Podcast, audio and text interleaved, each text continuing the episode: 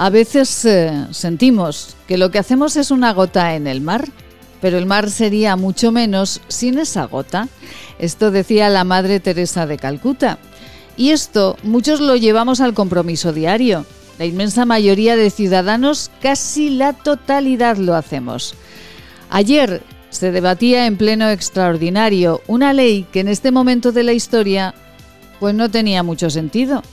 Ayer debería haberse guardado de nuevo respeto y recuerdo por todos aquellos que con esta pandemia han fallecido, pero no, fíjense, ayer parecía urgente aprobar una iniciativa para la que llaman, para lo que llaman la muerte digna, la eutanasia.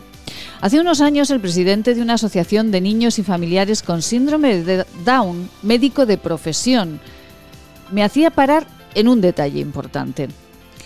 ¿Cuántos niños con síndrome de Down pequeñitos vemos en nuestras calles? ¿Por qué vemos tan pocos? Este médico, padre de dos niños con Down, me recordaba que los primeros meses de embarazo, cuando los padres les hacen sabedores de que su hijo puede tener este síndrome, la invitación en general es al aborto. Poco decía el médico de sus colegas, colegas que animaban a los padres a charlar con asociaciones de Down como la suya. Pocos lo hacen. Y después nos llenamos la boca todos con anuncios donde la diferencia es un premio, pues es una absoluta contradicción. Ahora, con la eutanasia, hasta los médicos que deberán practicarla están desorientados. ¿Se les ha consultado en la aprobación de esta normativa de muerte digna? Es un debate eterno. ¿Quién tiene derecho a decidir por su vida? Debate en el que sin quererlo entramos todos a diario. Y fuera de condiciones religiosas, ¿de verdad somos dueños y señores de decidir cuándo y cómo morir? ¿La esperanza ante la vida se olvida? ¿Y por qué debemos en este momento de dolor por las pérdidas de amigos y familiares debatir sobre esto? Pues no era el momento, de verdad, no era el momento. ¿O acaso es otra maniobra de distracción para alejarnos de lo que realmente ocurre? Una gota en el mar, pero gota importante, la de cada uno de nosotros para defender los pilares de la sociedad. Es viernes de valores es La Mañana de Huesca. Bienvenidos.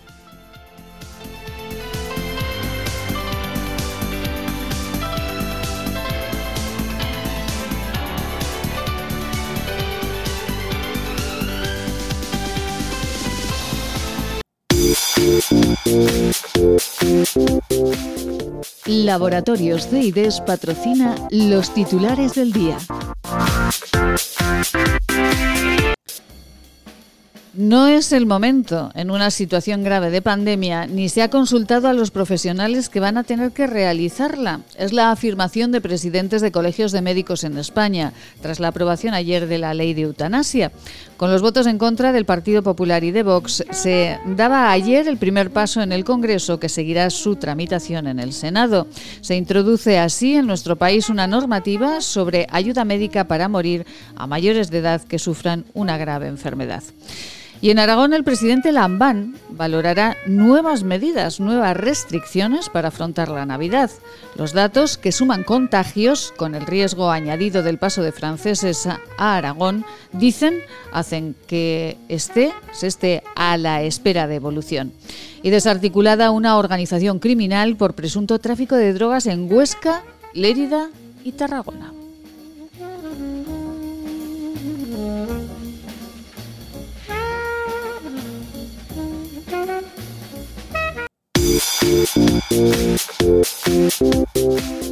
Laboratorios de IDES patrocina los titulares del día.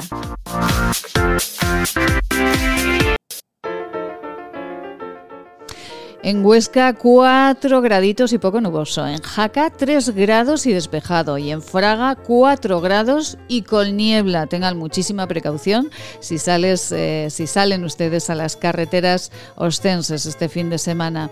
Y hoy nuestro refrán del día, en el Día de la Santa. Quien tenga camisa planchada el día de la O, se la pondrá limpia o no.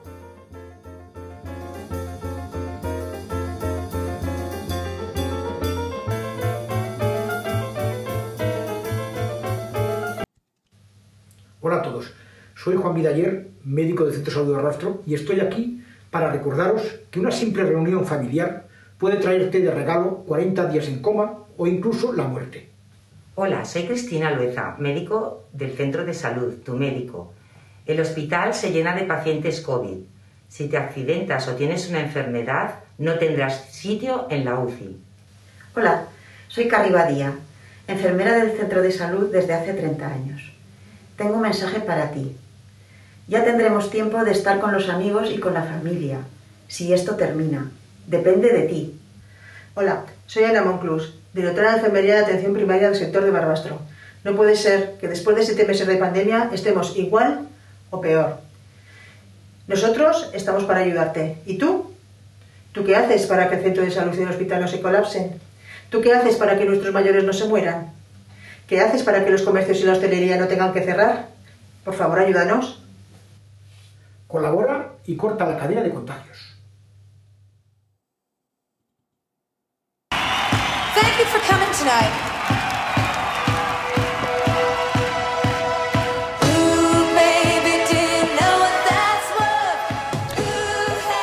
Pues eh, no es el momento en medio de una pandemia ni se ha consultado a los profesionales. Esto dicen muchos, muchos presidentes de colegios de médicos en toda España.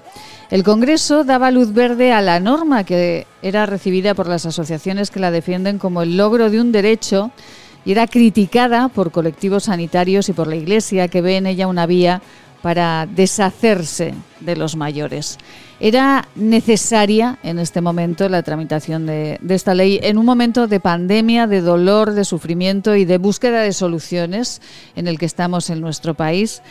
Pues eh, nosotros con el presidente del Colegio de Médicos de Huesca, con eh, el doctor Borrell, charlaremos sobre este asunto, sobre esa ley, sobre la eutanasia en nuestro país, que ayer en el Congreso de los Diputados en Madrid, en un pleno extraordinario, eh, se aprobaba. El camino hacia el Senado ya está y eh, bueno, pues parece que esa ley estará, estará con nosotros, eh, a pesar de que ha sido una ley en la que han votado en contra el Partido Popular, Vox y Unión del Pueblo Navarro.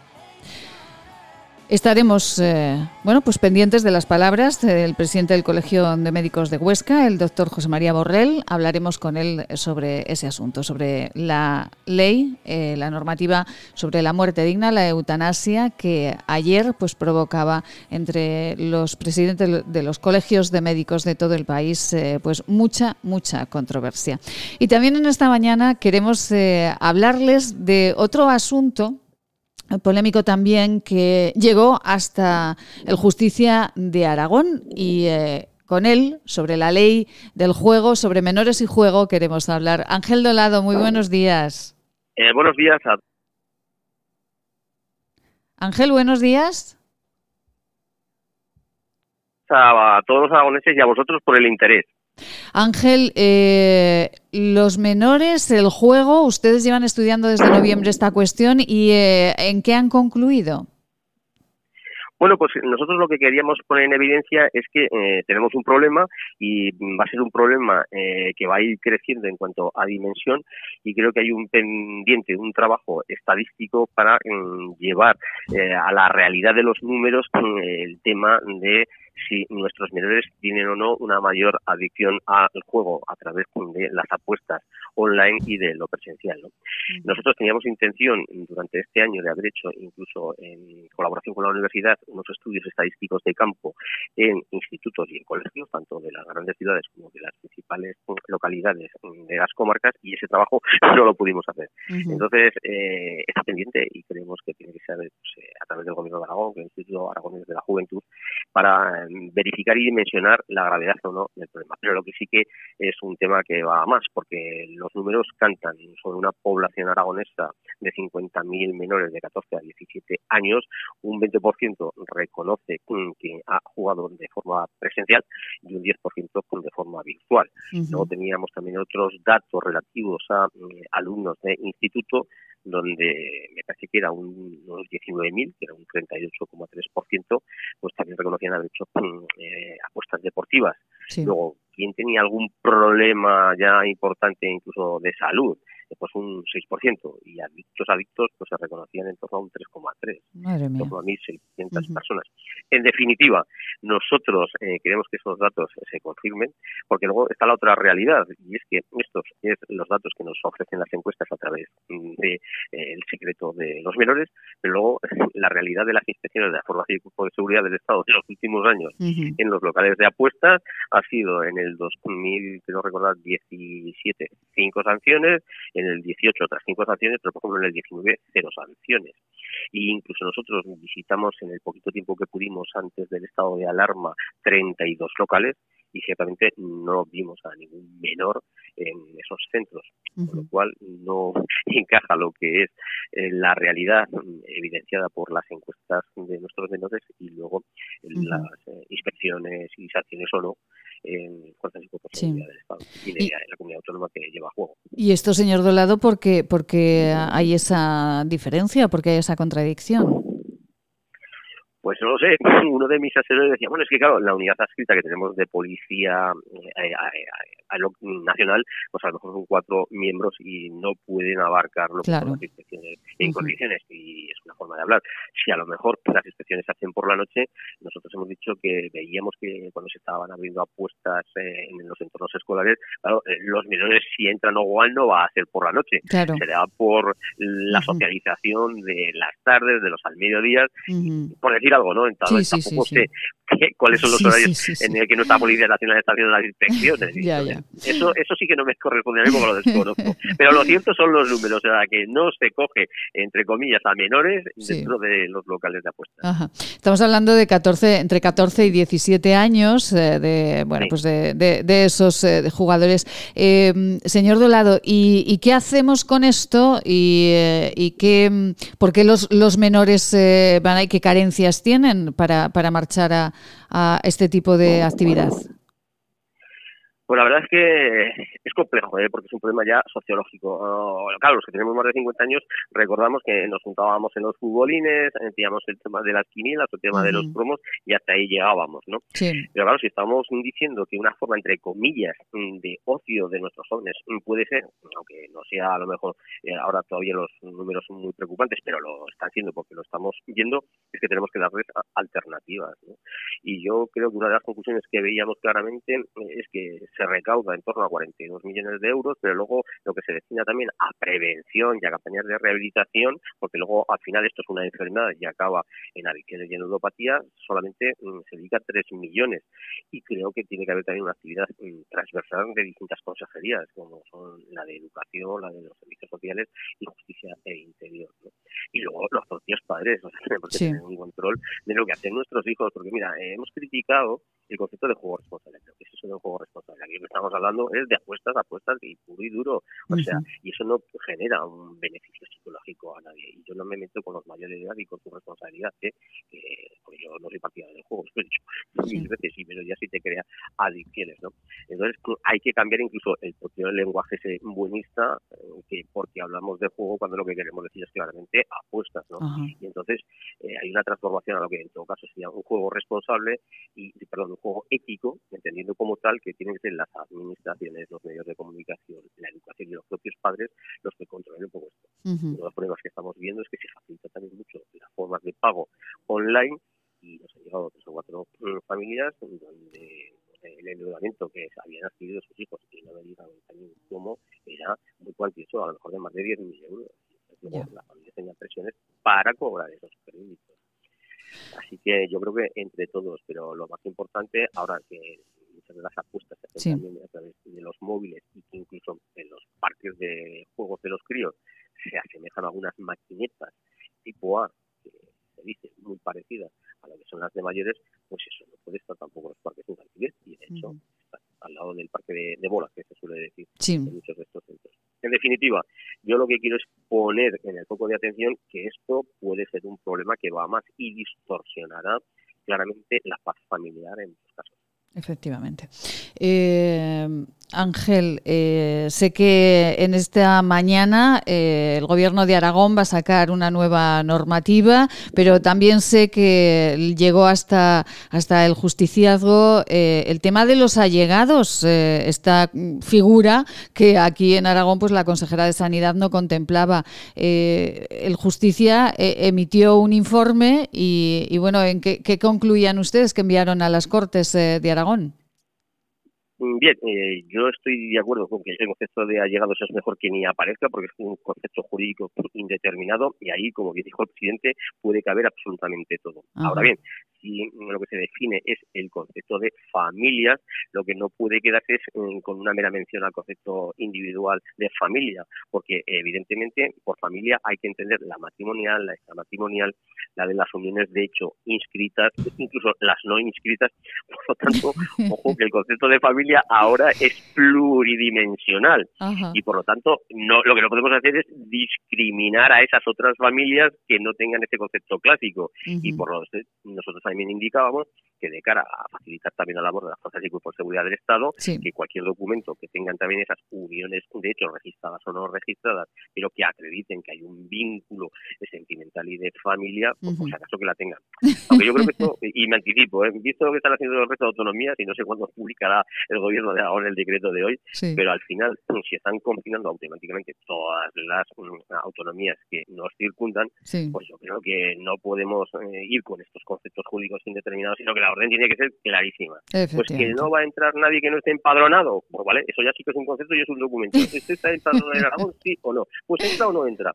Pero es que lo demás es una indefinición y luego es dejar también a las fuerzas y cuerpos de seguridad, pues eso, con una indefinición también lo que es su propia función de supervisión. Claro, eso lo comentábamos en el programa, eh, señor Justicia, porque decíamos, pero vamos a ver, el pobre guardia civil que tenga que preguntar eh, si la tía Enriqueta es familia o no es familia, pues bueno, pues es, eh, es eh, por, por, por, desdramatizar un poquito. Ángel Dolado, Justicia de Aragón, muchísimas gracias. Sabemos que tiene una mañana muy complicada, así que le agradecemos mucho el tiempo que nos ha dedicado. Ángel, feliz Navidad. Pues a ustedes, pues igualmente feliz Navidad y que tengamos, por supuesto, con salud y responsabilidad un mejor 2021. Exactamente. Ojalá así sea. Buen día, muchísimas gracias. Gracias. Con Ángel Dolado, Justicia de Aragón, hemos hablado de los dos asuntos, eh, eh, del tema del juego y los menores, un problema grave, grave, y que el Justicia, eh, pues como bien apuntillaba, la familia es muy importante y también controlar esa publicidad que se hace del juego.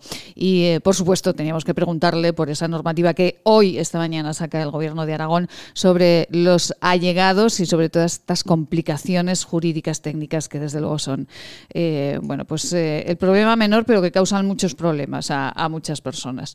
Y mm, bueno, doctor Borrell, muy buenos días. Hola, buenos días. Eh, José María Borrell, presidente del Colegio de Médicos de, Huesca. Vaya temporada que llevamos. Como no teníamos problemas, ¿verdad, doctor? Ahora hablamos de eutanasia. Sí, sí, la verdad es que sí. Eh, mm, tratando con la cantidad de muertos que estamos tratando, con el problema que tenemos y por ahí, el entrar a, otro, no, entrar a, otro debate, porque no se ha debatido, ciertamente no se ha debatido, lo han debatido a nivel político y, sus intereses no son los de la sociedad, por desgracia. Eh, y entonces, pues sí, sí, sí, sí, parece ser que para unas cosas todos los muertos que, que van cayendo importan poco y sin embargo esto es prioritario. Eh, no, no, la verdad es que es lamentable. A nosotros, desde luego, no se nos ha consultado. Nosotros, de entrada, venimos defendiendo siempre, eh, primero, una ley de, cuidados paliativos. la gente no quiere morir, la gente quiere vivir mejor. todos, a todos nos pasa eso. Y, nosotros estamos reclamando una, una, política seria, ya no solo de cuidados paliativos, sino que estamos hablando de una política seria de prevención de suicidios. Y tampoco, y sin embargo nos adelantamos con esto, eh, que además, pues eso, que al no estar debatido, pues, pues hay serios problemas eh, de redacción que hay que retocar. Pero bueno, en fin, mm, los políticos son los que mandan.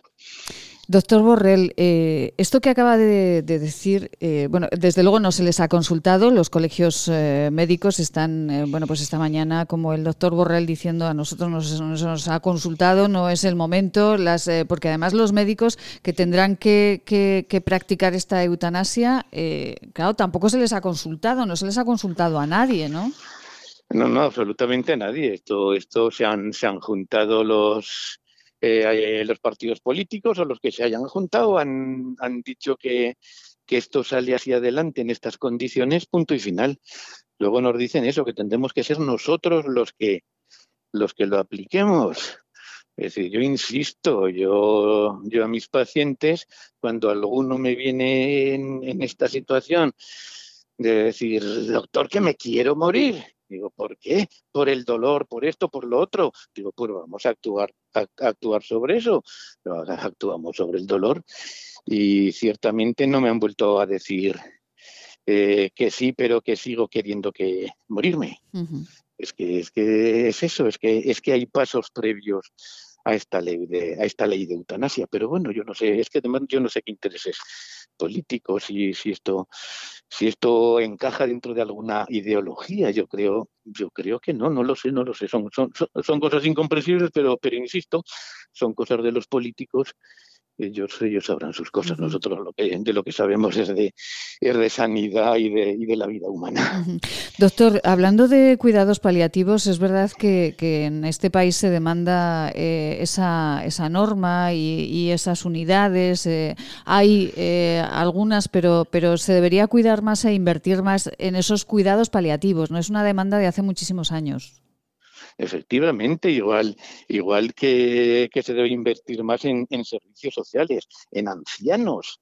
Eh, ahora todos estos meses que, se está insistiendo tanto eh, las carencias que presentan los cuidados de las personas mayores en residencias y por ahí.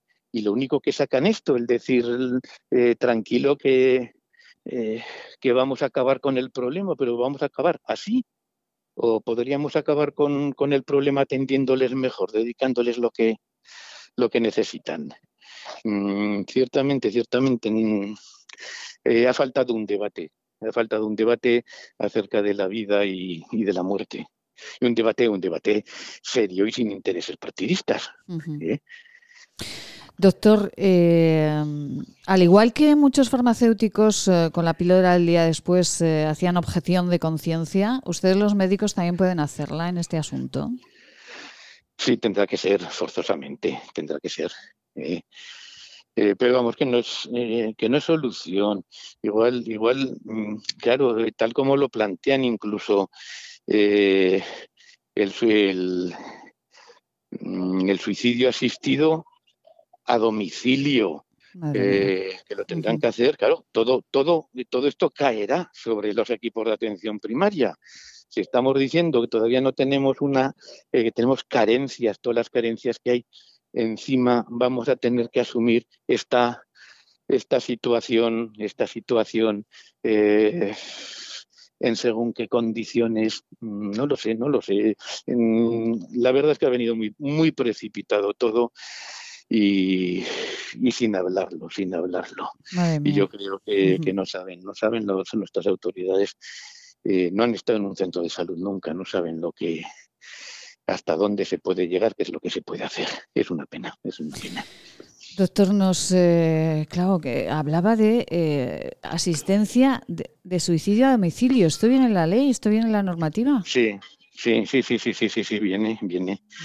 Viene, sí, la, la, persona pues, pues, pues decidirá cuándo y tendrá que estar ahí el médico presente en el momento hasta que, hasta que se culmine todo el proceso, etcétera, etcétera. El decir, y, y ese, ese tiempo de donde, a qué, a qué paciente se lo vamos a, quitar. No, no, es que es eso, es que mm, es una cosa que se han dedicado a escribir, a escribir, a escribir, la han aprobado, pues porque, porque han decidido que tenían que aprobarla, pero, pero que no tiene, no tiene, eh, tiene tantas cosas que hay que modificar, incluso por, por parte de la gente que, los, que, lo, que lo está promoviendo, porque no se han dado cuenta de lo que hacían eh, por la premura, por no, por, por, por no dejarse aconsejar, por no debatirlo. Hay tantas cosas que hay que retocar que, que bueno, no lo sé, no lo sé si, si recapacitarán, pasa, antes de pasar por el Senado o, o, igual, o igual aprueban la ley y se queda como tantas y tantas cosas que, que hacen nuestras autoridades, ¿no? Y de cara a la galería y luego no la desarrollan, pues porque, porque no saben por dónde cogerlo, porque en fin, en sí, fin. Eh, sí, doctor, pero claro, eh, no la desarrollan, pero ahí estará y, con todo lo que, claro, con, todo el peso de la ley. Quiero decir que, que, claro, una vez que se aprueba eso, después ya, eh, pues fíjense, ¿qué, hacemos con todo eso? bueno, decían, algunos colectivos decían que, veían en ella una vía para deshacerse de los mayores. es una puerta, es una puerta abierta, ya que comenta de los mayores. Sí gran parte de ellos eh, con su discapacidad. Eh, el mismo comité de la ONU eh, de defensa de las personas con, discapacidad les ha hecho llegar a todos los partidos políticos de, este país, les ha, les ha, hecho llegar sus observaciones diciendo que, que contraviene eh, la Convención Internacional de los Derechos de las Personas con Discapacidad, porque sé, esta es una puerta abierta para, eh, mm, sí, vamos a ver, acabar o es una discriminación más para las personas con discapacidad, entre las cuales están pues, pues un, una, un porcentaje alto de, eh, de la población mayor. Y eso lo ha dicho, no lo ha dicho ninguno de aquí con intereses partidistas, lo ha dicho el Comité de la ONU. Eh, que se tenga que se tenga presente eso, si lo quieren valorar, si no lo quieren valorar. Y aquí pues mandamos adelante, pues pues ya está, pero pero incluso incluso eso está está recogido y todos los partidos políticos de España han recibido esas, esa, esa, esa, recomendación de la ONU. Claro, estamos hablando de personas eh, con problemas de Alzheimer o con demencia senil, ¿no? Estamos hablando de muchos eh, tipos de mayores, ¿no? Y de muchos tipos de discapacidad. Sí, sí, me ve y ahí la decisión no la va a tomar, no la va a tomar él el paciente. Claro. La decisión la va a tomar la, va a tomar la, la, la familia, claro. la, la, decisión la puede tomar el médico, ¿no? de acuerdo con la familia, cuando, cuando hemos visto situaciones, situaciones, hemos visto pues, pues, pues defensores, eh, es que hay, hay, hay, hay, tantas situaciones tan diferentes que habría que retocar y no lo han hecho, lo han metido todo en el mismo saco. Eh, ¿Cuántas veces hemos oído por, la, por, por televisión últimamente? familias que salen diciendo, es que llevamos así siete años, es que esto no hay quien lo aguante. Ya. Pero, pero, pero que estamos hablando del paciente o de la familia del paciente. ¿Eh? ¿Qué pasa? ¿Que estamos perdiendo ofertas de Ryanair por tener que atender a, papá? ¿De eso estamos hablando? Vamos a ver, ¿por qué no desarrollamos también mejor eh, las, las últimas voluntades? que también están ahí y nadie ha movido un dedo por desarrollarlo adecuadamente. Y a partir de ahí, esa persona, antes de que esté demenciada, haya, haya definido sus, sus, últimas voluntades. Por eso digo que, que, se da una ley que luego veremos si, se, si, si, la desarrollan o no, porque tenemos ya lo de últimas voluntades también y la mayoría de la población lo desconoce. ¿Por qué no? Claro, y entonces, pues, pues hay gente que sí, que, ha dicho, sus, ha dejado firmadas sus últimas voluntades, pero otros no. Y a partir de ahí es la familia la que puede tener prisa en deshacerse o no. No, no, es que es que es así. Ciertamente está muy mal planteada, eh, no está debatida y bueno, pues confiemos que, que a la larga puede imperar un, poco el sentido común y, y, que nos podamos sentar en una mesa todos a, tocar el tema, el tema en, condiciones. José María Borrell, eh, presidente del Colegio de Médicos de, Huesca, como siempre le agradecemos muchísimo la, la, sinceridad, la claridad de sus palabras, porque nos hace reflexionar y ojalá, ojalá llegasen estas palabras a quien corresponde para que reflexionen sobre el hecho. Doctor, le puedo hacer una pregunta personal. Si usted eh, tuviese que, que, si un paciente suyo le dice que, que quiere morir, sí. ¿qué haría? Eh, es, es, lo que le he dicho, le he preguntado el motivo y una vez y una vez que me ha dicho el motivo normalmente es pues por eso por por, por dolor por por, por esa situación, hemos abordado, hemos afrontado el, el dolor Sí. y, y no me lo han vuelto a decir. ¿eh? O sea que, Pues tenemos, claro. te- Ujú. tenemos, tenemos esa, esa, esa alternativa. Tenemos que mejorar primero los cuidados, los cuidados mm, por la vida antes, antes de plantearnos, de plantearnos cómo, cómo, cómo acabar con ella. Doctor Borrell, Y, sí. y no, no, y perdón, y es eso, que, que hay tal variedad de situaciones tan diferentes que, que habría que, que hacer un debate, un debate muy serio sobre la vida y la muerte. José María Borrell, muchísimas gracias, feliz Navidad y eh, nos encontramos dentro, dentro de poquito. Muchísimas gracias, de todo corazón. Muchas, muchas gracias a ustedes. Gracias, Adiós. buen día. Qué duro, ¿verdad? Eh, qué duro. Es que el problema es eh, lanzar titulares, lanzar mensajes y, y no ir a la letra pequeña, como nos comentaba el doctor José María Borrell. ¿Se imaginan ustedes un médico de atención primaria? Usted que nos está escuchando que, que tiene un familiar que es médico de atención primaria, que tiene que ir a una casa, a un hogar, para asistir el suicidio de una persona. ¿Se imaginan a ese profesional con lo que están sufriendo en estos meses de pandemia cuando sus pacientes se van? Vamos con unos consejos. Cuide su salud.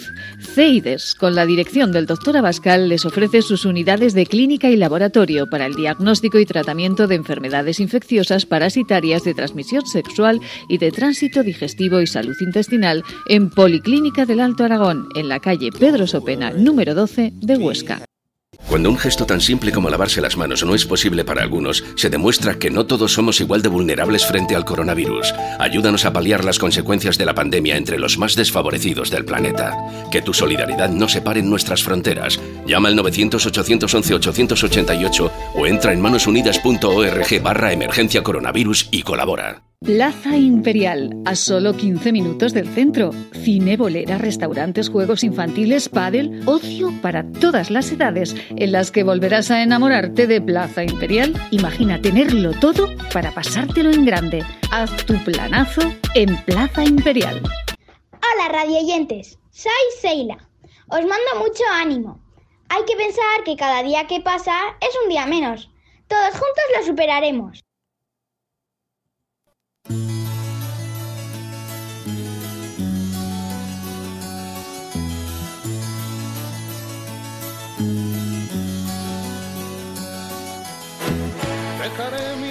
Ay, qué duro de verdad, pero ah, ¿dónde hemos llegado, verdad? Pero estas personas se plantearán de verdad lo que están legislando y lo que están eh, haciendo.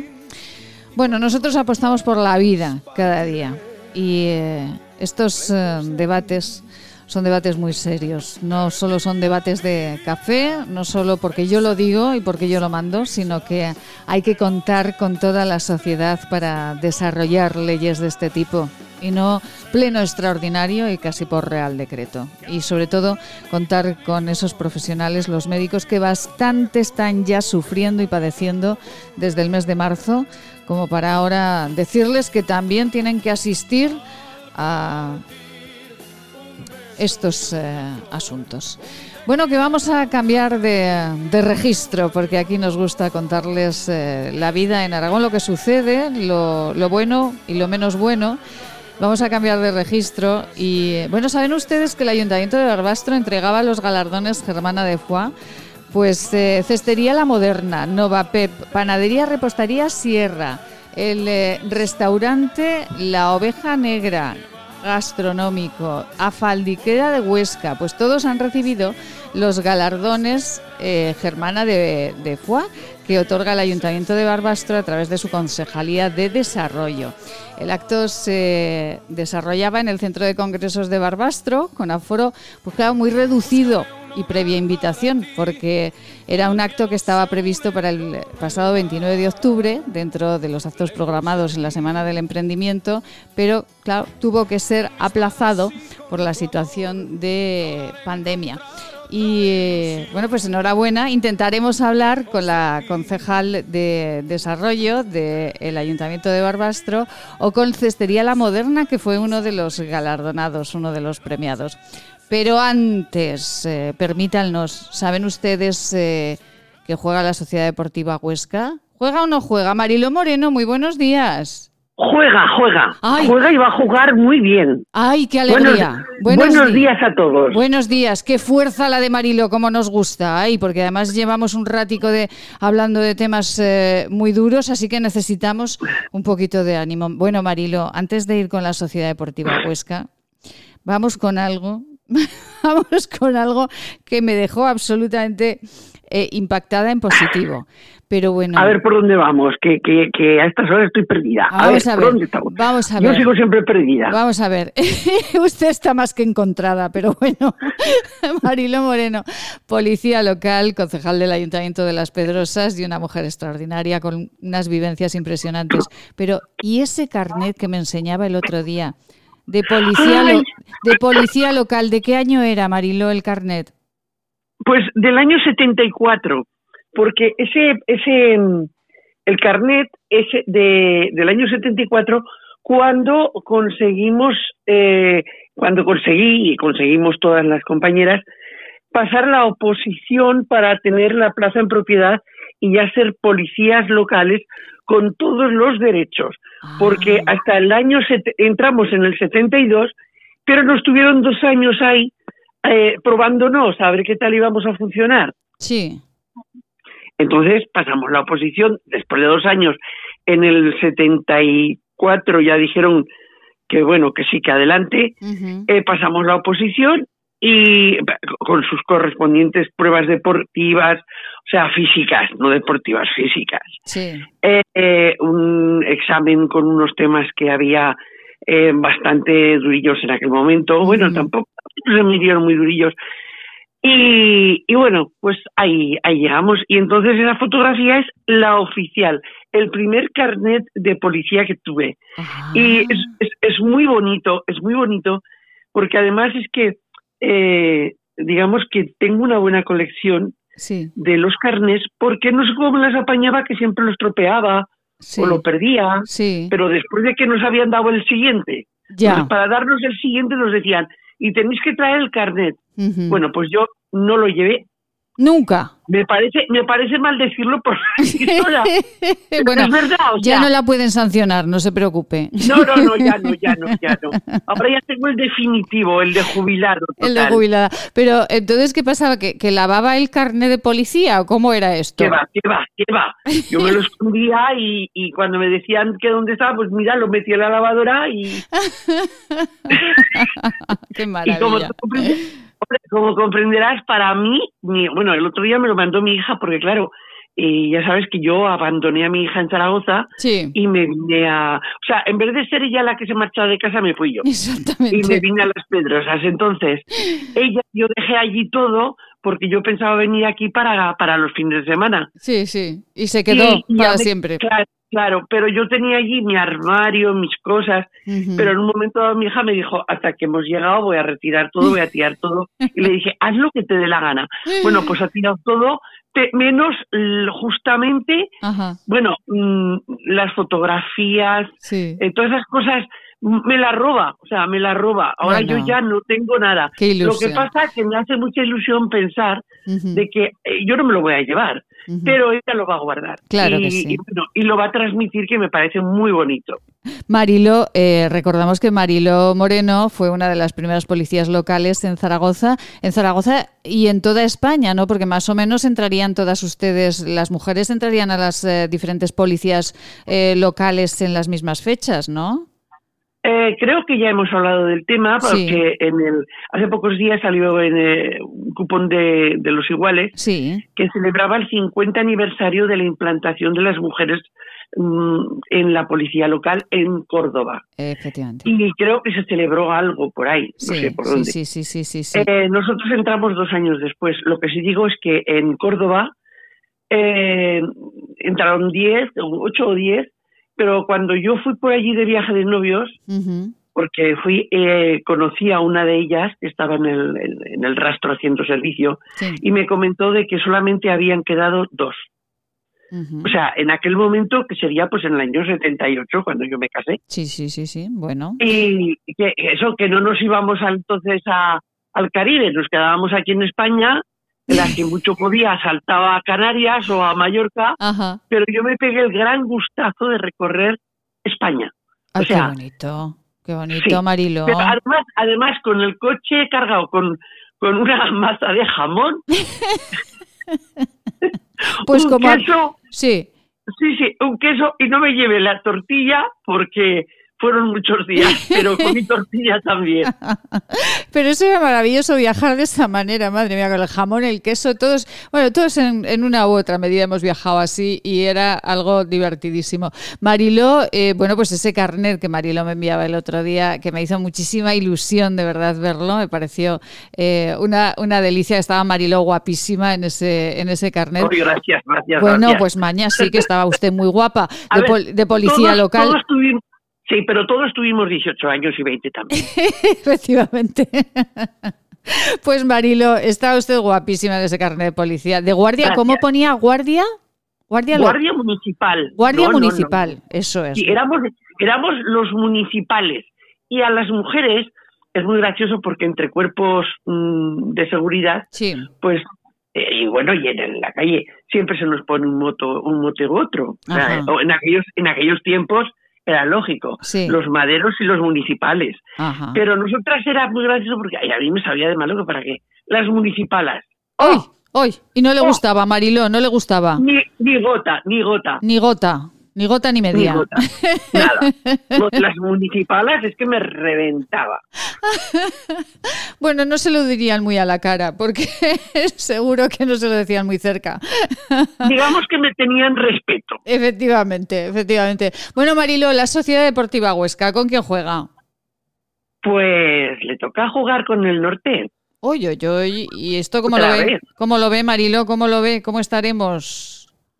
Pues tengo, a ver, A ver, tengo, tengo, tengo confianza, tengo confianza, tengo mucha confianza, tengo confianza de que vamos a ganar también esta vez. bueno, Además, eh, yo estoy, eh, ayer estuve viendo un partido de fútbol que me encontré en la cuarto, en la, en la televisión en la 4 sí. de la Copa del Rey y había público en, en las gradas, eh, diseminado, muy bien colocado, cada uno por un sitio, pero había Sí. público. No se juega igual con público que sin público. Pido, por favor, que hagan lo que sea, que dejen entrar, aunque sean, eh, eh, yo qué sé, el, el 30% cada partido que se juegue donde sea, eh, con un 25%, pero por favor, que se sientan ellos, eh, el, el- el equipo, que se, que se sienta con calor.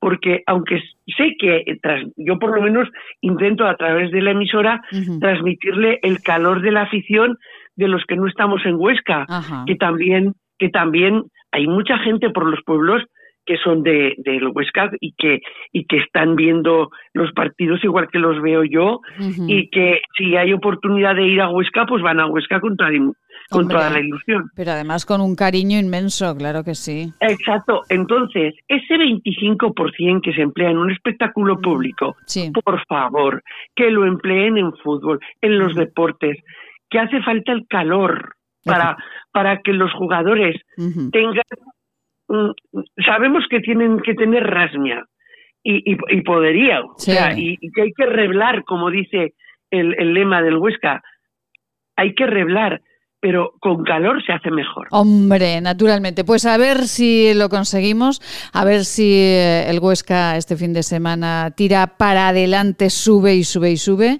y eh, bueno, por lo menos gana, que es lo que queremos. Ayer el Teruel perdió, me parece que perdió el Teruel contra el Rayo Vallecano en la Copa del Rey, así que bueno, pues nada, un besito también para los turolenses y el Zaragoza en el último partido creo que ganó, o sea que vamos, bueno, Sí, Vamos ahí, ahí, vamos ahí, ahí. Sí, además, además a mí me asombra lo del Zaragoza. Sí. De verdad. Me dicen más palos que una estera. No, de verdad, de. Explíquese, explíquese, que si no nos van a denunciar aquí. no, denunciarnos de qué, por favor.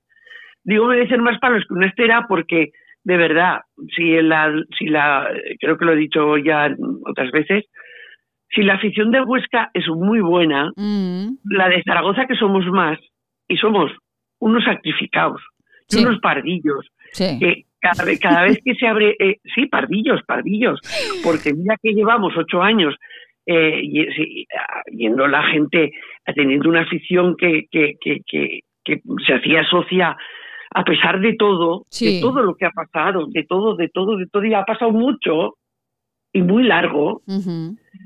Bueno, pues resulta que nos hemos cargado a tres entrenadores en esta temporada, o sea, dos, dos y este que ha venido ahora tres, y resulta que con el último, que no le dio tiempo más que dos días y no lo conocían, bueno, yo no lo conocía aquí, no, no, no lo conocía ni de oídas, Sí. van y ganan. Estaba, en silencio esperando a él cuál era la conclusión de Marilo en este punto. Y van y ganan. Es que desde luego, eh, en fin. Marilo Moreno, que la semana que viene nos escuchamos para desearnos feliz Navidad eh, y para contarnos anécdotas de Navidad cuando usted era policía local. ¿Le parece? Todas, todo, cuento Todas. todo. Cuento todo. Y mm, tengo dos minutos, dos segundos, Dos segundos sí, dos minutos no. No dos segundos. Venga. Bueno, Paco Ortiz, Sí. Paco Ortiz Remacha, ya dije que tenía el trabajo hecho. Paco Sí. Ortiz, Paco Ortiz Remacha. Valeriano Jarnés, Sí. Lisardo de Felipe. Luis del Val, Enrique Calvo, María José Cabrera, Julia Almenar, Conchita Carrillo, Manuel Campo Vidal. Mm, bueno, y aquí tengo a los jugadores, adiós, a Juan José Chicón, Madre mía, madre y mía. Plácido, y, Serrano. Plácido, y Plácido Serrano. Madre He puesto, te, va- te vas a reír, he puesto en mi recuerdo Plácido Domingo. bueno, también, Pero también. Plácido Serrano. Plácido Serrano, madre mía, eh, Marilo Moreno, acaba usted eh, de, falta- de resumir la historia de la radio aragonesa. Total, me falta, me falta el más importante, que no ha habido manera humana Sí, de que me viniera a la memoria, el nombre. No la persona que lo quiero muchísimo, sí. sé que nos escuchará seguro porque, porque es una persona que es, es, es radio también, es radio. O sea, sí. aunque haya sido director eh, o, o director de Radio Televisión Española, no, no. Eh, a- tiene una vida mm, en, en televisión y en radio y comunicación Sí, el que, el que fue mm, director de Aragón Televisión, que empezó en Radio Popular haciendo, esca- es- como decís ahora, escaletas, escaleta, sí, la escaleta. sí, sí. antiguamente, an- antiguamente guiones. Sí, antiguamente guiones, ahora escaletas. Pues eh, Ay, le no doy sé tiempo, le doy tiempo para que nos lo cuente la semana próxima. Eh, Vale. Marilo, porque tengo a Amelia Rius al otro lado, a la que Oh. tengo que decirle que será después de los informativos, porque va a llegar el informativo ya. Marilo, mándele un Un mensaje, abrazo grande. mándele un mensaje a Amelia, a- aprovechando. A- a- Amelia, Amelia, te quiero mucho. Mucho. Eres la mejor. Eres la mejor. Yo quiero ser una Amelia para toda la vida. Como siempre. Ay, Amelia, Amelia, le dice Marilo que quiere ser de mayor como usted. ¿Qué le parece, Amelia? Ah, pues oye, me parece muy bien porque yo estoy muy contenta con mi forma de ser. Y ya verás, tú también te encontrarás a gustos. Pues miren, Lo sé, lo sé. que nos vamos las tres con los informativos y saben que les digo que yo de mayor quiero ser como ustedes dos. Un Pues beso. estupendo, oye, tú eres una acaparadora, maña. Es que, oye, las dos. Oye, tampoco es eso, ¿eh? Yo quiero ser como, Mari- como Marilo Moreno y como Amelia Ríos. Marilo, hasta la semana que viene. Un besito muy grande. Amelia, que Hasta que quieras. Amelia, que la llamamos ahora, ¿eh? Que estamos en Vale, los informativos y la te llamamos espero, ahora. Sentadita, Venga, te sentadita, en la silla Venga. de, en la silla de la cocina, como dice No, obra de estoy- teatro. que estoy en el dormitorio. Ah, no, que pensaba que me estaba, me estaba eh, dando el personaje de... En la cocina lo tenía muy cerquita, en el pasillo al lado de la puerta, pero lo cambié de sitio. Lo Ah. puse en mi cuarto porque digo, si me llaman por la noche o me pasa algo, mejor lo tengo en la mesilla. Pues claro, usted es una mujer muy Porque organizada. Una, una está ya tan vieja y tan cascada que, Ay, ¿qué va? ¿Qué va? ¿Qué que dice usted? cuidado, que Nada. cuidado. Nada, que nos vamos, que nos vamos con eh, los informativos y ahora hablamos. Bueno, pues te espero. Venga, hasta ahora. Hasta ahora.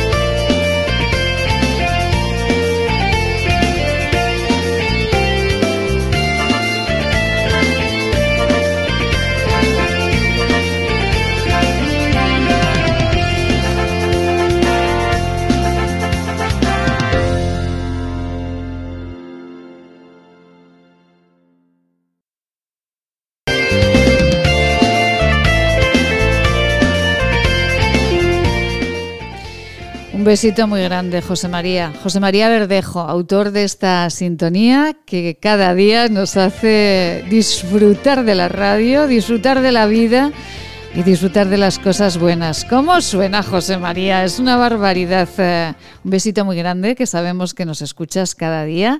Un besito muy grande al autor de la sintonía de este programa, José María Verdejo, director de música de las catedrales de la Basílica del Pilar y del Aseo y director musical de los Infanticos del Pilar, toda una institución, un grandísimo músico, José María Verdejo, que nos ha compuesto esta belleza.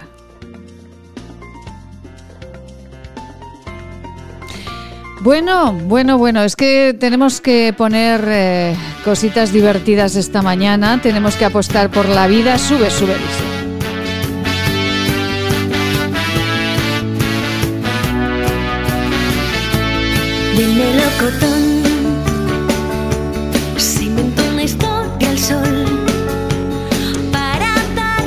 Hay que apostar por la vida siempre, por la vida. Qué dolor, de verdad. Eh, vayan ustedes a, a nuestro iBox, a todas nuestras redes sociales y escuchen, por favor, eh, de nuevo la entrevista que hemos realizado al presidente del Colegio de Médicos de Huesca, al doctor José María Borrell, porque, bueno, ese momento en el que nos ha narrado cómo un médico tendrá con esta ley que ir a casa de la persona que quiera suicidarse, bueno, escuchen la entrevista con el doctor José María Borrell, que habla como médico y como ser humano, habla desde el corazón, desde luego impresionante.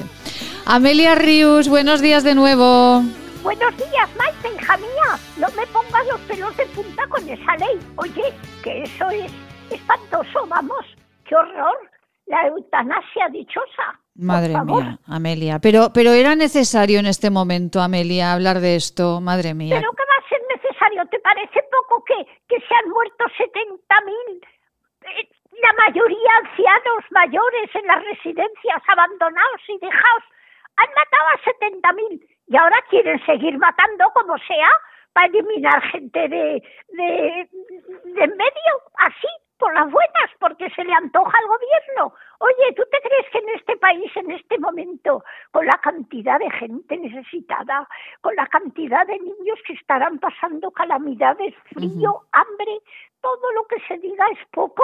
Oye, dedicaros a ayudar a esa gente, dedicaros a buscarles un trabajo a los padres y, y a darles un poquito de calor, poquito, solo pido un poquito de calor a esos niños. Oye, pues se meten a, a aprobar la ley de la eutanasia, pero por Dios, por favor, esto ya es es que clama, clama al cielo, hija mía. No saben, esta gente no saben más que destruir, matar, matar, destruir. Pero qué, pero qué concepto tienen de dirigir un país, Maite, no lo comprendo. Es, no, lo eh, comprendo. no lo comprendemos la mayoría, Amelia. La mayoría de personas eh, que tenemos un poquito de corazón, ¿verdad? Es que no entendemos por qué en este momento, bueno, el debate existe eh, desde siempre en la sociedad con, con esta cuestión de la eutanasia, pero en este momento, en este momento terrible, en este momento en que los médicos además no pueden más ya y la sociedad tampoco, es eh, de verdad que es un pinchazo en el estómago y, y en todas las entrañas, pero, pero, pero impresionante. Pero a ellos no les importa, ellos no quieren más que vivir, vivir a su aire y bien, y, y, y los demás que se apañen. Oye, porque es que si te pones a pensar lo que te decía, Sí. la cantidad de necesidades que tenemos en este momento, las Sí. empresas que están cerrando, eh, los negocios que se están yendo a pique, las familias que se están desesperando. Si, si no hace falta que pongan ley de eutanasia para ir matando más españoles de los que han matado ya, de los 70.000 que se han ido con el coronavirus. Si, si la gente al final nos vamos a tener que, que suicidar también como en aquellos años de, de las crisis en América, oye, pues pues igual, oye, porque esto es, es increíble. De verdad. Padre que no pueda dar de comer a sus hijos, que no pueda darles un poquito de calefacción, de calor, de un- unas brasas para estar allí alrededor del Ujú. brasero, como Sí, sí. estábamos antes, oye, y vivíamos con un braserico y una estufa de leña o de serrín, oye, pero, pero es que este gobierno no va más que a lo suyo, a lo suyo, a lo suyo, a mantenerse, a chupar del bote. Y, y los españoles, hija mía, que, que se apañen porque van a darles un sueldo a todos los que no tienen y tú te crees que le han dado un sueldo a alguien. Yo creo que no se lo han dado a nadie. No, no, bueno, hay, algún, hay, hay nada. much- ah, nada, hay, eh, yo de, de las personas que tengo en mi entorno, pues hay la inmensa mayoría están todavía esperando, eh, bueno, pues desde bajas de maternidad que Toda todavía que no han cobrado, trabajo claro, Y que tiene un hogar y una familia que mantener. Sí. Pues a todos esos les tenían que haber dado ya el sueldo correspondiente. Pues hay muchos que no, todavía nada, todavía ¿Qué va, nada. qué va? Madre Porque yo a lo mejor voy por la calle Alfonso Sí. y veo personas jóvenes, ¿eh? Sí. Pidiendo limosna. Y no tengo trabajo, no tengo casa, no tengo nada. Tal. Digo, pero bueno, usted no ha pedido la paga esa que va a dar el gobierno a todos los que no tengan nada, como dice usted que no tiene. Sí. Dice, sí, ya la he pedido, pero hasta ahora no me han, no me han contestado nada, ni me han, voy, pregunto, y nada, de momento no, ha- no hay paga, ni hay solución, ni hay arreglo para los que no tenemos donde caernos muertos, Ay, más Dios que caernos muertos y se acabó. Y se acabó. Oye, Ay, Amelia, de verdad, ya siento haber empezado nuestra conversación sí, con este asunto. dramático. Sí, pero claro, que pero- pero- Yo, yo estaba leyendo mis, mis relatos cortos, he cogido la carpeta que tengo de relatos cortos que escribí hace, he visto hace veintitantos años. Madre mía. Bueno, hay que decir, Amelia, permítame un momento que le explique a los oyentes que Amelia Rius ha ganado muchos premios de relatos cortos.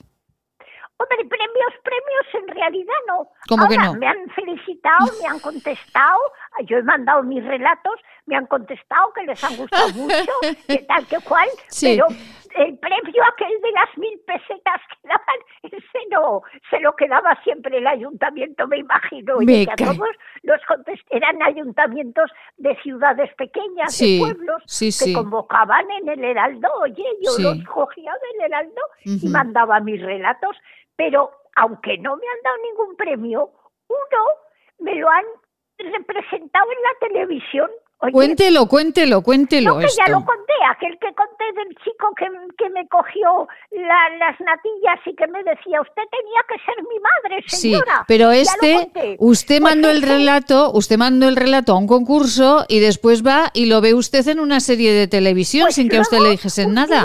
en eso que vas cambiando mientras estás viendo una película, mientras hacen anuncios, Sí. vas cambiando, digo ahí, lo que hacen aquí en esto, aquí no hay quien viva en ese programa, Sí, oye, sí. digo, pues si esto parece exactamente el relato que yo mandé a aquel pueblo, oye, no faltaba ni una coma ni un detalle. Oye, allí estaba el atracador, estaba yo, estaba el churrero, estaba el panadero. Oye, estábamos todos, todos.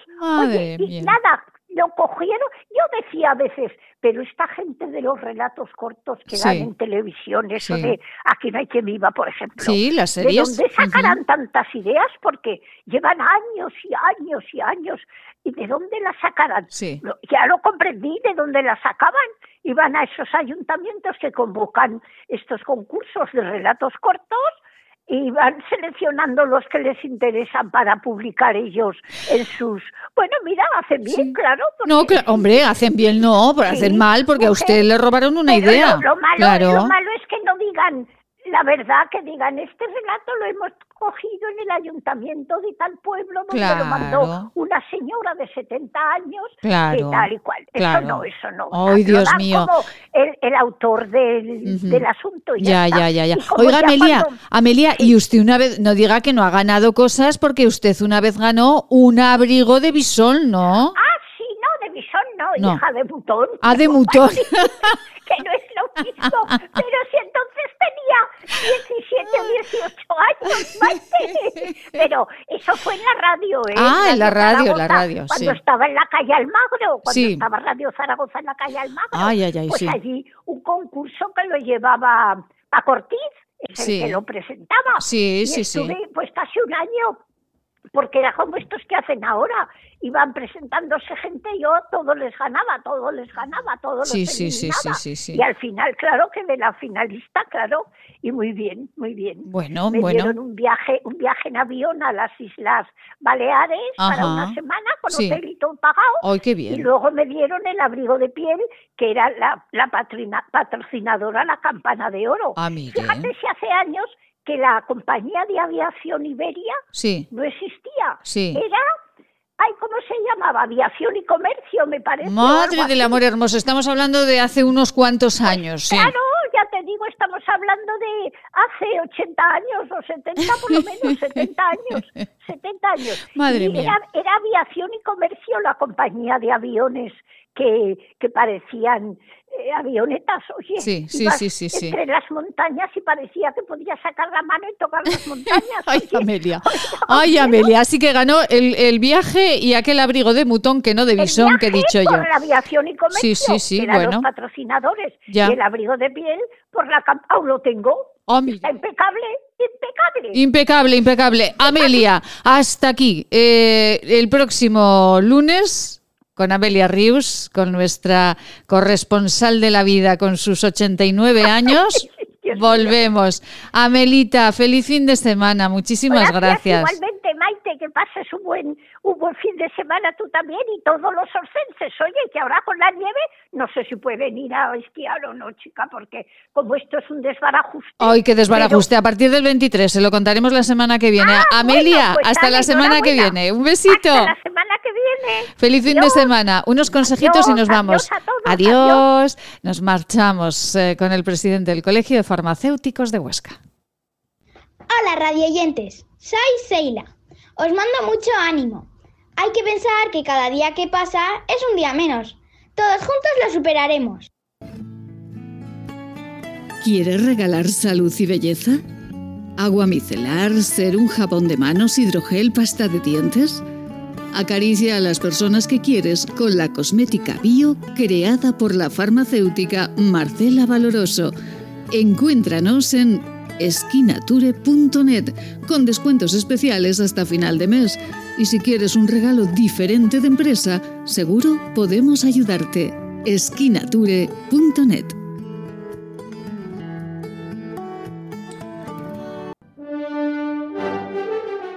Si quieres enviar una felicitación a tus abuelos, padres o seres queridos, desde este programa puedes dejar en nuestro WhatsApp marca el 696003710 696003710 Es tiempo de decirle cuánto les queremos.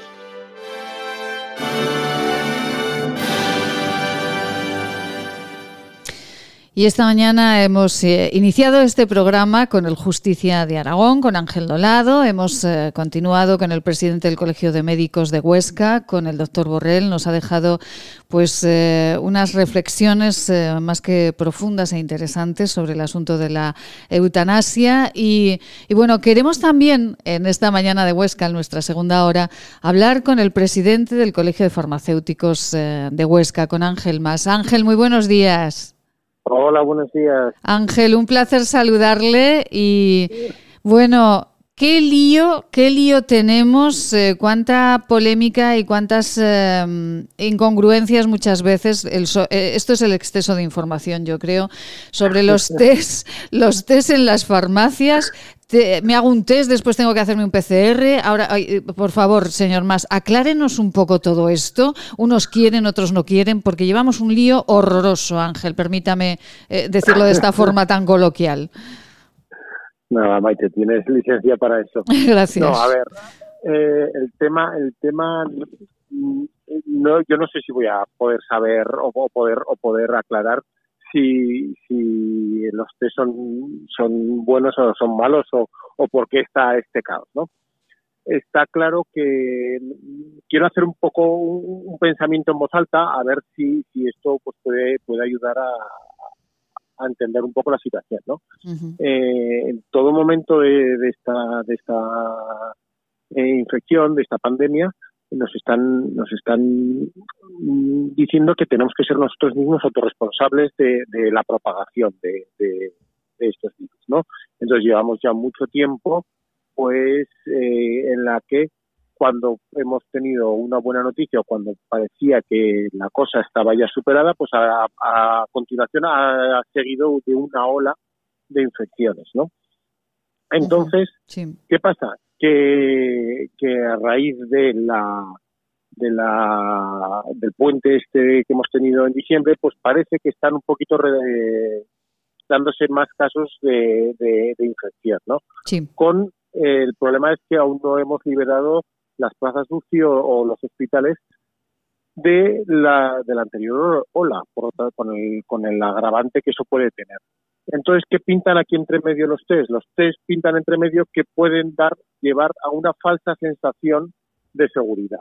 Esa falsa sensación de seguridad es, que eh, nos hagamos nosotros el test y al hacernos ese test, pues veamos, porque es un autotest, entonces sería hacer el test en casa, ¿no? Eh, hacer, al hacernos ese test, pues que esa, esa sensación de, de, de falsa seguridad o de, o de no o de no ser portadores del virus y eh, pues juntarnos, ¿verdad? En estas fechas tan entrañables con, con nuestros familiares, con nuestros seres queridos como, como solemos hacer pues eh, a lo largo de, de todo, de Navidad siempre, ¿no? Sí. Entonces, entonces pues, bueno, pues eh, de alguna manera yo creo que, que ahora se están, eh, por un lado la Agencia Española de Medicamentos da, da el visto bueno a, este, a estos test, que se puedan comercializar, que son fiables, pero, pero ahora mismo yo creo que las autoridades están a,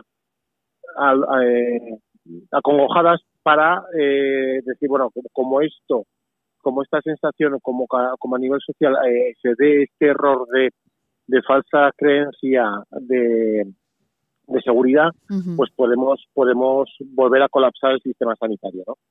Entonces yo creo que los mensajes son contradictorios porque al final todos vienen desde una misma madre y, vuelven a ser otra vez contradictorios, ¿no? Y también ha salido una noticia que la orden médica colegial dice que pues que no son que no son fiables. Pues bueno, yo creo que fiables sí que son, porque si lo ha dicho la Agencia Española de Medicamento, que es la que la que da, da, fiabilidad a todo este tipo de, de test, lo son.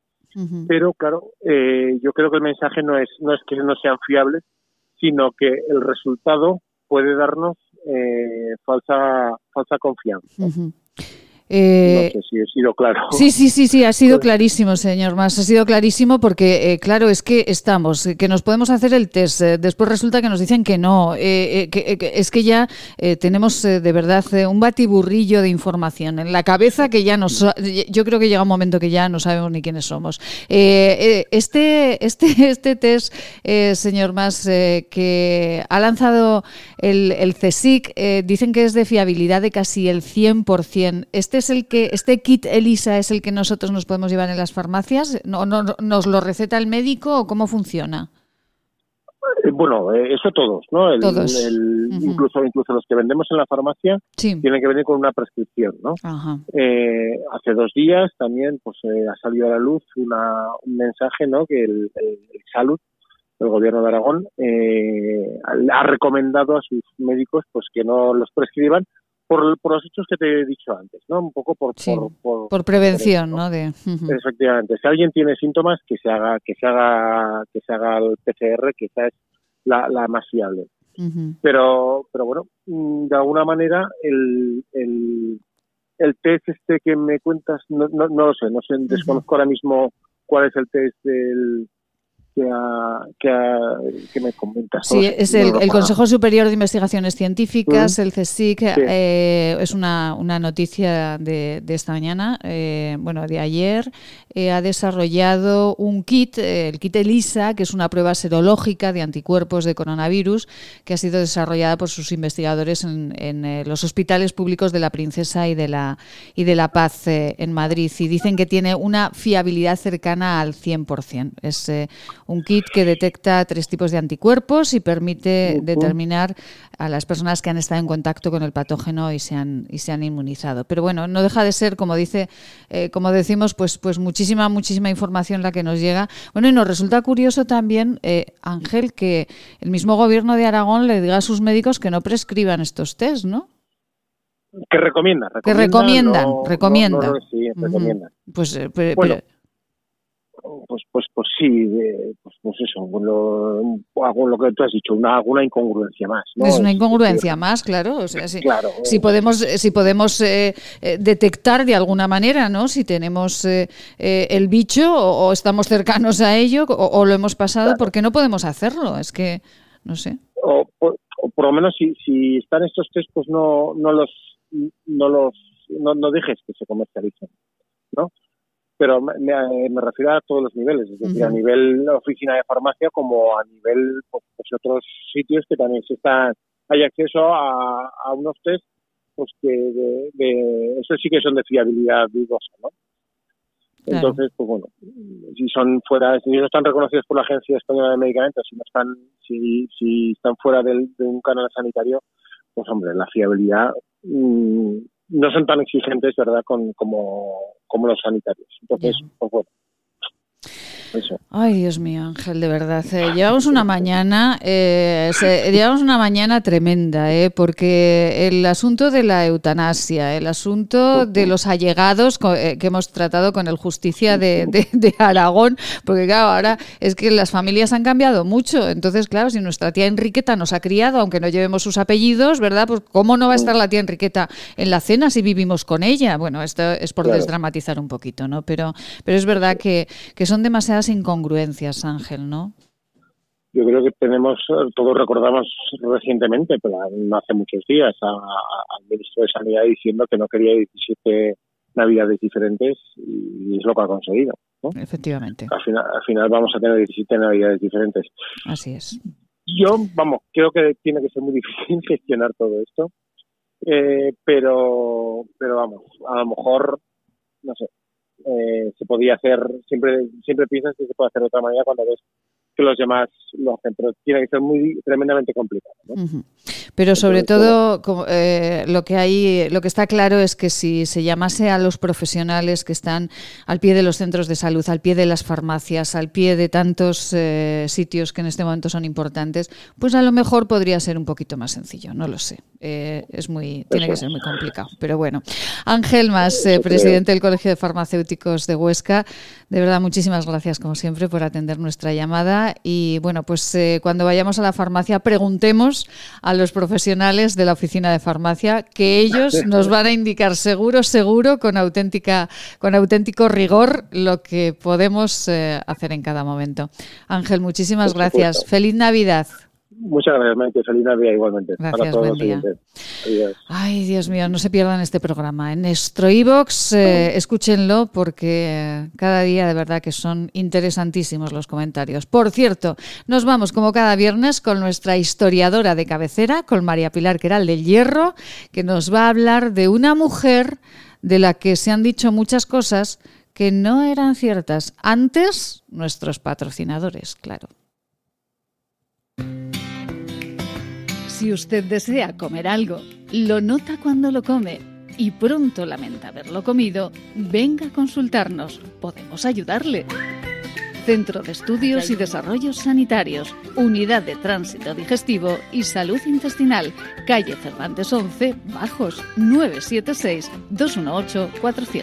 Laboratorios CIDES, Clínica y Laboratorio, consulta en Zaragoza en la calle Cervantes 11, en Huesca, Policlínica del Alto Aragón. Pedir cita en el 976-218-400. ¿Quieres regalar salud y belleza? ¿Agua micelar, ser un jabón de manos, hidrogel, pasta de dientes? Acaricia a las personas que quieres con la cosmética bio creada por la farmacéutica Marcela Valoroso. Encuéntranos en esquinature.net con descuentos especiales hasta final de mes. Y si quieres un regalo diferente de empresa, seguro podemos ayudarte. esquinature.net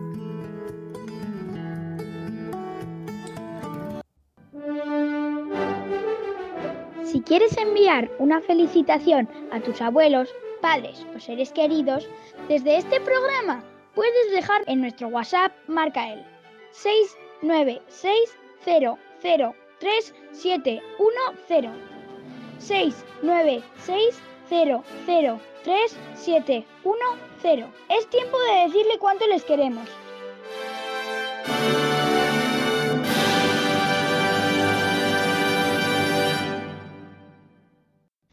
Hola radioyentes, soy Seila. Os mando mucho ánimo. Hay que pensar que cada día que pasa es un día menos. Todos juntos lo superaremos. Nacía en Madrigal de las Altas Torres un 22 de abril de 1451 y fallecía en Medina del Campo, el Real Palacio Testamentario, el 26 de noviembre de 1504. Fue reina y además una mujer muy polémica. María Pilar Queral del Hierro, muy buenos días.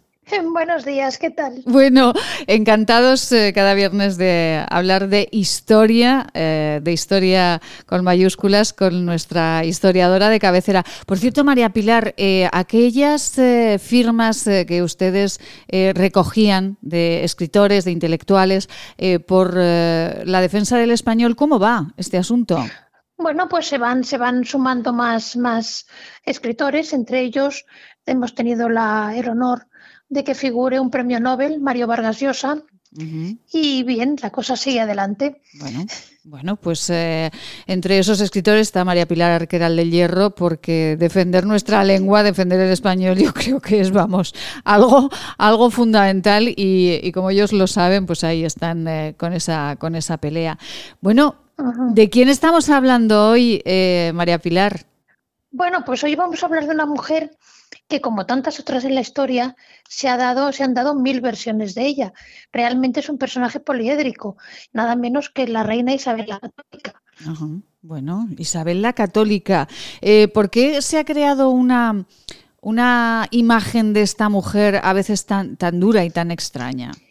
Mira, yo creo que mm, a Isabel la Católica se ha utilizado su figura, se ha utilizado por unos para hacerla como una especie de, de, como diría yo, de símbolo de las victorias patrias en el sentido de que, bueno, de defensora de la fe y empuñadora siempre de la espada de la justicia, y por otros como una especie de fanática eh, cruel y sanguinaria, ¿no? Y no fue ni una cosa ni la otra.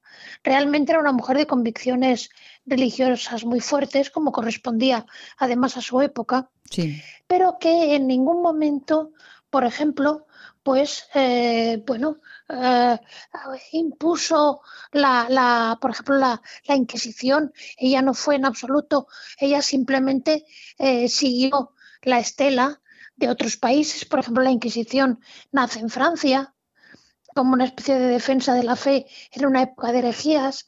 Eh, ella la implanta en Castilla, es cierto, pero antes la había implantado su esposo, eh, Fernando el Católico, en Aragón, por ejemplo. Por otra parte, eh, en su testamento demuestra una preocupación enorme por los nativos de América. En ningún momento, sabes que en aquella época se decía que a lo mejor los indios no tenían alma. Mm.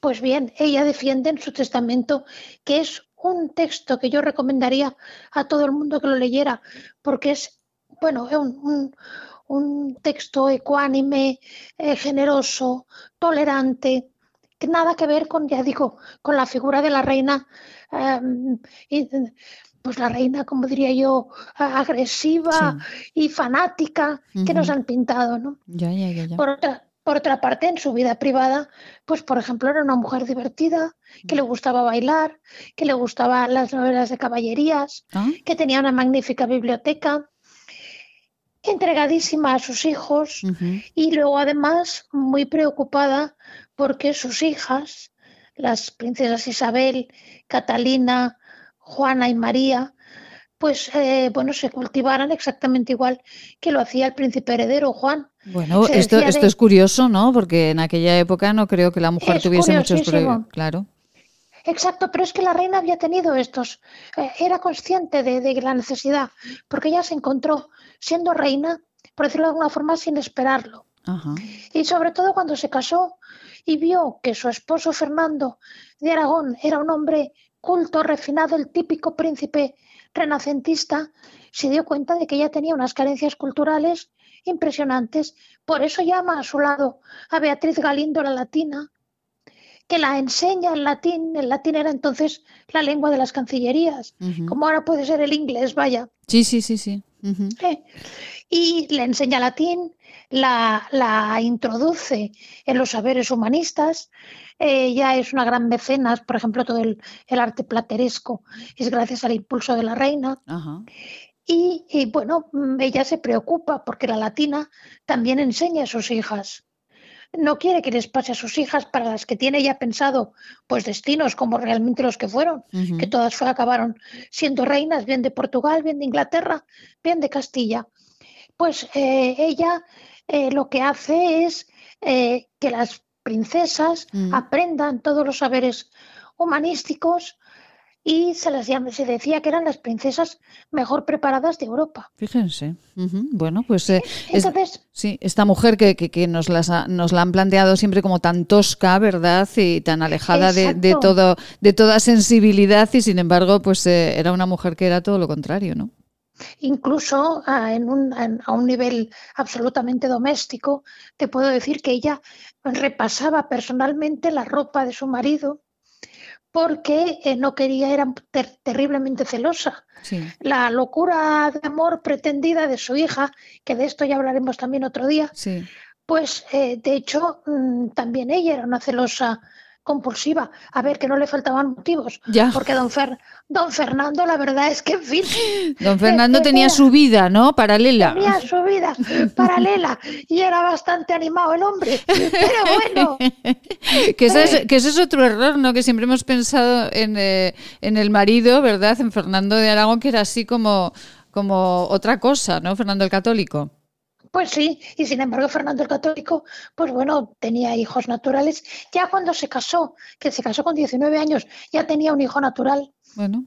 Eh, eh, y bueno, y en fin, y luego, claro, estaban mucho tiempo separados, Ujú. él guerreando, y él guerreaba, pues, tanto en el campo de batalla como en camas ajenas. En otros Pero bueno, Por eso Isabel era tan celosa, claro. Ella Claro, revisaba, y entonces revisaba la ropa María Pilar para hallar algo de, de sus amantes. No, no, no, Ah, no, no, no, la repasaba por primero porque era muy aficionada a la costura, pero además decía que la ropa de su marido no la tenían que tocar otras manos femeninas. Entonces ella cosía y recosía, pues yo qué sé, sería el jubón o las calzas de don Fernando. bueno, es curioso, todos estos detalles son curiosísimos de, de esta, Es de que esta yo- reina. Mira, yo creo que si todos estos personajes históricos se les despoja del mito, acaban siendo pues seres humanos como nosotros. Y es muy interesante conocerlos desde este punto de vista, porque entonces se entienden mejor muchas de sus actuaciones públicas. A mí me gusta un poco bucear eh, y si se va en, en las crónicas antiguas, allí igual se trata eh, los logros públicos como los privados. Y es muy interesante, muy interesante. Yo creo, ya digo, que sería importante insistir más en lo que los franceses llaman la petite histoire, la pequeña historia, porque es la historia de cada día que nos humaniza a los grandes nombres de la antigüedad. Efectivamente. Y eh, para, para finalizar este repaso, María Pilar, de, de esta reina de Isabel la Católica, que tiene mucho para, para muchos días, pero eh, el, el tema de Cristóbal Colón, ¿por qué ella eh, busca eh, ampliar, eh, por, por ese afán que tenía de, de cultivar, de, de- ir más allá de sus fronteras? Mira, mm, de hecho es muy curioso porque eh, cuando, cuando Colón acude por primera vez a los reyes católicos, le niegan su ayuda. Entonces se va a Portugal, también Sí. se le niega su ayuda. Y entonces el duque de Medina Sidonia dice que, bueno, pues que a lo mejor tiene razón. Evidentemente está casi demostrado que Colón tenía, había o había realizado algún viaje anterior o tenía información de que había tierras más allá. Tierras que él pensaba que eran la- las Indias, pensaba que era Asia, no sabía que era América. Entonces, cuando la reina se entera de que el duque de Medina Sidonia va a financiar la expedición, se niega en rotundo, dice que esto es una empresa de reyes, no de nobles. Claro, piensa que los reyes católicos a lo largo de todo su reinado intentaron doblegar mucho a la nobleza, a la nobleza de Castilla sobre todo. Sí. Tenía un poder infinito. Entonces, la reina debió pensar como, como Medina Sidonia lo financie, eh, bueno, perdemos absolutamente todo el poder eh, que tenemos que, sobre las posible, el posible camino a las Indias, ¿no? Entonces, eh, bueno, la reina no, no había suficiente dinero en las arcas castellanas y fue un- la, la corte Aragón, la- el rey de Aragón, a través de Luis de Santángel, su secretario, quien financió la empresa. Luego es cierto que Castilla devolvió el empréstito, pero quien pagó, entre comillas, eh, de primera, a primera instancia la empresa de Colón fue eh, la corona de Aragón. Bueno, pues qué curioso, ¿verdad? Esto, este detalle, todos estos detalles. Es que con Pilar Queral es un lujo hablar cada viernes y conocer estos detalles de la historia, porque son, como decía ella hace un momento, pues eh, seguramente lo más jugoso y seguramente lo que hace que, se tomen decisiones, eh, las decisiones importantes. Pues Pilar, aquí lo dejamos. ¿Qué libro nos recomienda para hablar de Isabel la Católica? Bueno, pues mm, aquí sí que no tengo más remedio que recomendar un libro mío.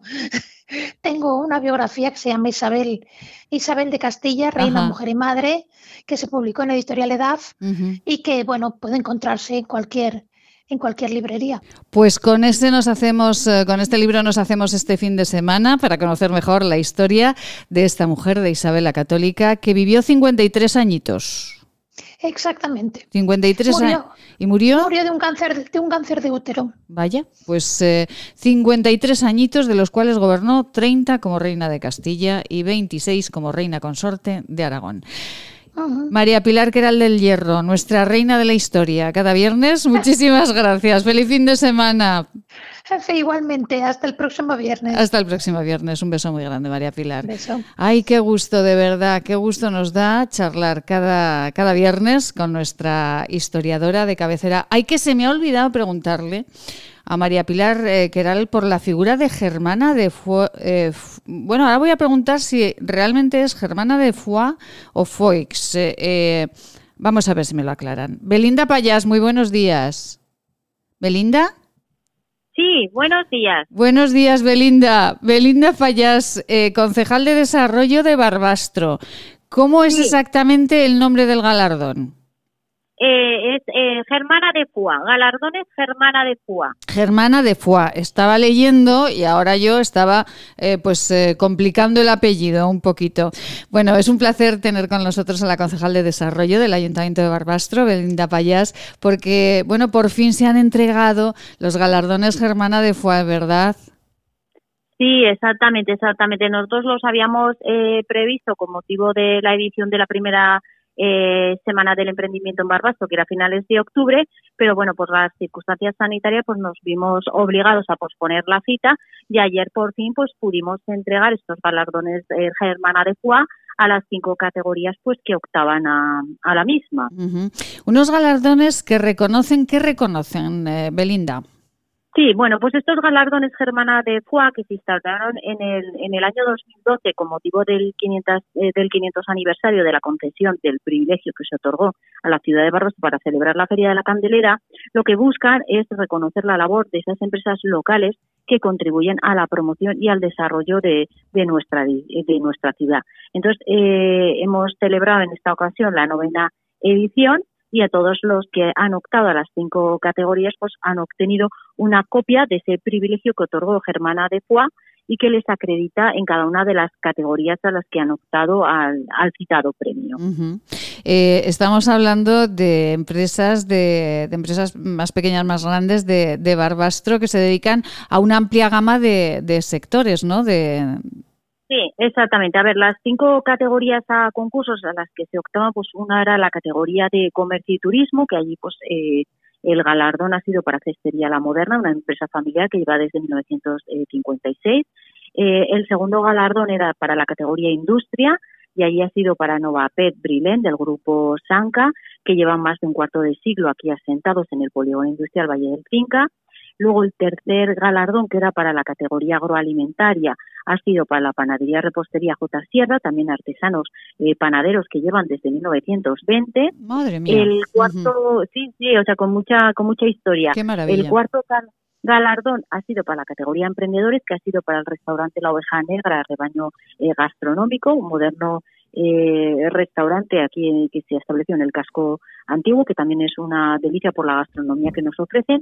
Y el quinto galardón, que es un poco la novedad de este año, ha sido para mujer emprendedora a nivel provincial, que ha sido para María Ángel Buesa Puello, eh, propietaria de la Faldriquera Huesca. Entonces, estos han sido los galardonados este año. Bueno, pues eh, enhorabuena de verdad a, todos ellos, enhorabuena de todo corazón, más en este año tan, eh, tan complicado ya. La palabra se nos, se nos queda pequeña, ¿verdad? Cuando, cuando pensamos en todo lo que está sucediendo. Belinda, como concejal de desarrollo del Ayuntamiento de Barbastro, en este momento, ¿cómo, ¿cómo están las empresas y cómo están trabajando ustedes desde el Ayuntamiento? Con ellas? Bueno, pues las empresas están pasando una situación un poco eh, complicada en ese sentido. No obstante, sí que es cierto pues que hay gente que, eh, que ha empezado nuevos proyectos empresariales. Nosotros eh, sacamos este año dos convocatorias de ayuda, una del COVID-19 que estamos ahora resolviendo y sacamos otra de fomento de actividades empresariales. Incluso pues nos chocó la idea de que realmente pues había eh, si otros años había 16 eh, solicitudes, este año había 21, o sea que había, a pesar de las circunstancias, eh, ha habido nuevos proyectos emprendedores, incluso muchas empresas, porque como consecuencia de la situación, pues se han tenido que reinventar. Entonces nosotros estamos trabajando muy de forma muy cercana, muy estrecha, con la Asociación Empresarios Montanos de Barbastro, también con el Polígono y otras entidades, pues en la medida de lo posible, pues ver un poco desde las administraciones públicas o bien con ayudas directa a través de subvenciones o con otro tipo de acciones, pues cómo podemos eh, ayudar y, colaborar. También estos días eh, con motivo de estas fechas navideñas, eh, con la marca que tenemos desde la despensa de Barbastro, pues también hemos querido hacer una campaña de promoción del producto local. Eh, luego también hemos sacado una revista en colaboración con la Asociación Empresarios Montanos de Barbastro, pues para dinamizar también todo lo que es el comercio, la hostelería, estas fechas y hablar un poco de toda la, potencia, la potencialidad que tiene nuestro territorio de cara al turismo y, un poco pues ofrecer la mejor imagen de Barbastro. Y entonces estamos también pues, trabajando en otros aspectos por el desarrollo y otras acciones, ferias y demás que iremos implementando mm, en la medida de lo posible al año que viene a ver si eh, tenemos un año eh, pues un poco más normal que lo que ha sido este año que, que hemos tenido muchos muchas dificultades. pues a ver si a ver si es así y eh, bueno pues eh, nosotros también desde aquí desde esta casa desde Radio Huesca lo contaremos. Bueno estábamos hablando hace unos minutos eh, con nuestra historiadora de cabecera de Isabel la Católica, pues Germana de Foix, esta mujer que da nombre a estos galardones de Barbastro fue esposa de Fernando II de Aragón, fue reina consorte de nuestra comunidad autónoma, pues allá por el 1500. Belinda Payas, concejal de Desarrollo de Barbastro, muchísimas gracias. Eh, ¿Tienen niebla en este día o tienen solecito, Belinda? No, no, tenemos niebla, tenemos niebla y además tenemos bastante frío también. Bueno, pues tengan, tengan, eh, abríguense y a los que tengan que pasar por Barbastro, las cercanías, tengan muchísima precaución en la carretera. Belinda, feliz Navidad. Muchísimas gracias por atender nuestra llamada. Eh, nada, feliz Navidad también para vosotros y todos los oyentes. Muchas gracias. Muchísimas gracias, Belinda, un placer. Y bueno, pues eh, miren, hemos hablado de Isabel Católica, de Germana de Foix, y no podemos hoy, antes de marchar eh, con una sorpresita que les tenemos preparada, ¿tienen ustedes ya pensado qué van a tomar antes de su cena o de su comida de Navidad? Les vamos a dar una idea dulce y deliciosa. Eh, pero dulce y delicioso, es nuestro amigo. Es que una Navidad sin él no puede existir. Escuchen.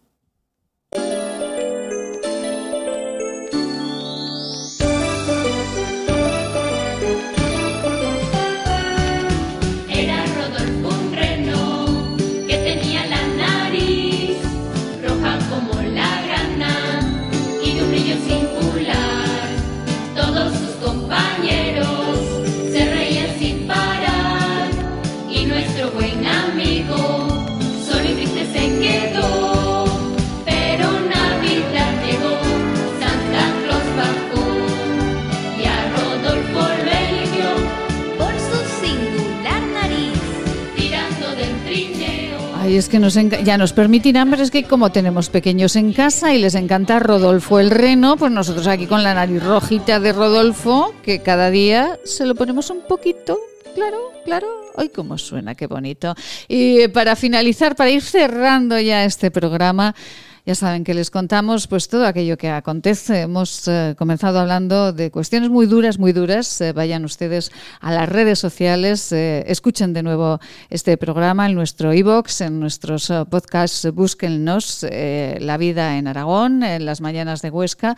Búsquenlos porque ha sido tremendamente impactante lo que nos ha, mm, reflexionado el presidente del Colegio de Médicos de, de Huesca, también el presidente del Colegio de Farmacéuticos y también el Justicia de, Aragón en esta mañana.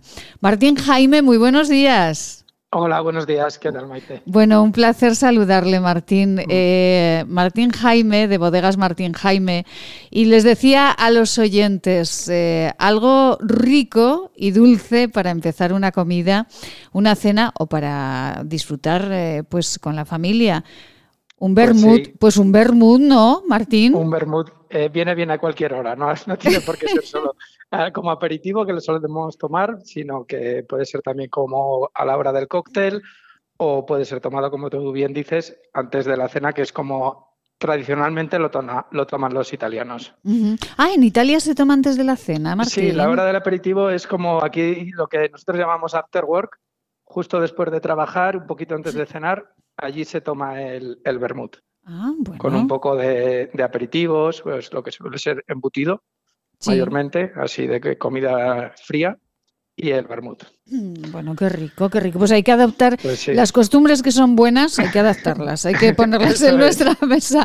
Bueno, estamos hablando con Martín Jaime, eh, uno de los creadores de estos vermuts deliciosos, una bodega aragonesa que tiene una historia muy bonita, porque ustedes eh, recuperaron esa forma de hacer vermut de su familia, ¿no? ¿Cómo fue el inicio? Sí, bueno, no es que la recuperáramos porque nunca se había perdido, lo que hicimos era hacerla eh, a, gran escala, bueno, a una escala mayor. Eh, nosotros hacíamos el, el vermut, aquí se vendía en un pequeño despacho, se hacían unos mil litros que se vendían para familiares y amigos prácticamente. Y cuando llegué yo a la bodega, pues vi que cada vez venía gente de más lejos cada vez venía gente que antes se llevaba una garrafa, dice, se llevaba tres porque lo habían probado sus amigos. Digo, bueno, pues si es algo que tanto gusta, pues vamos a hacer que sea accesible desde cualquier punto de España y, bueno, ahora casi de, de muchas partes del mundo. Ay, qué bien, qué Eh, bien. Ujú. Entonces, bueno, pues eh, decidimos darle valor, se empezó a embotellar.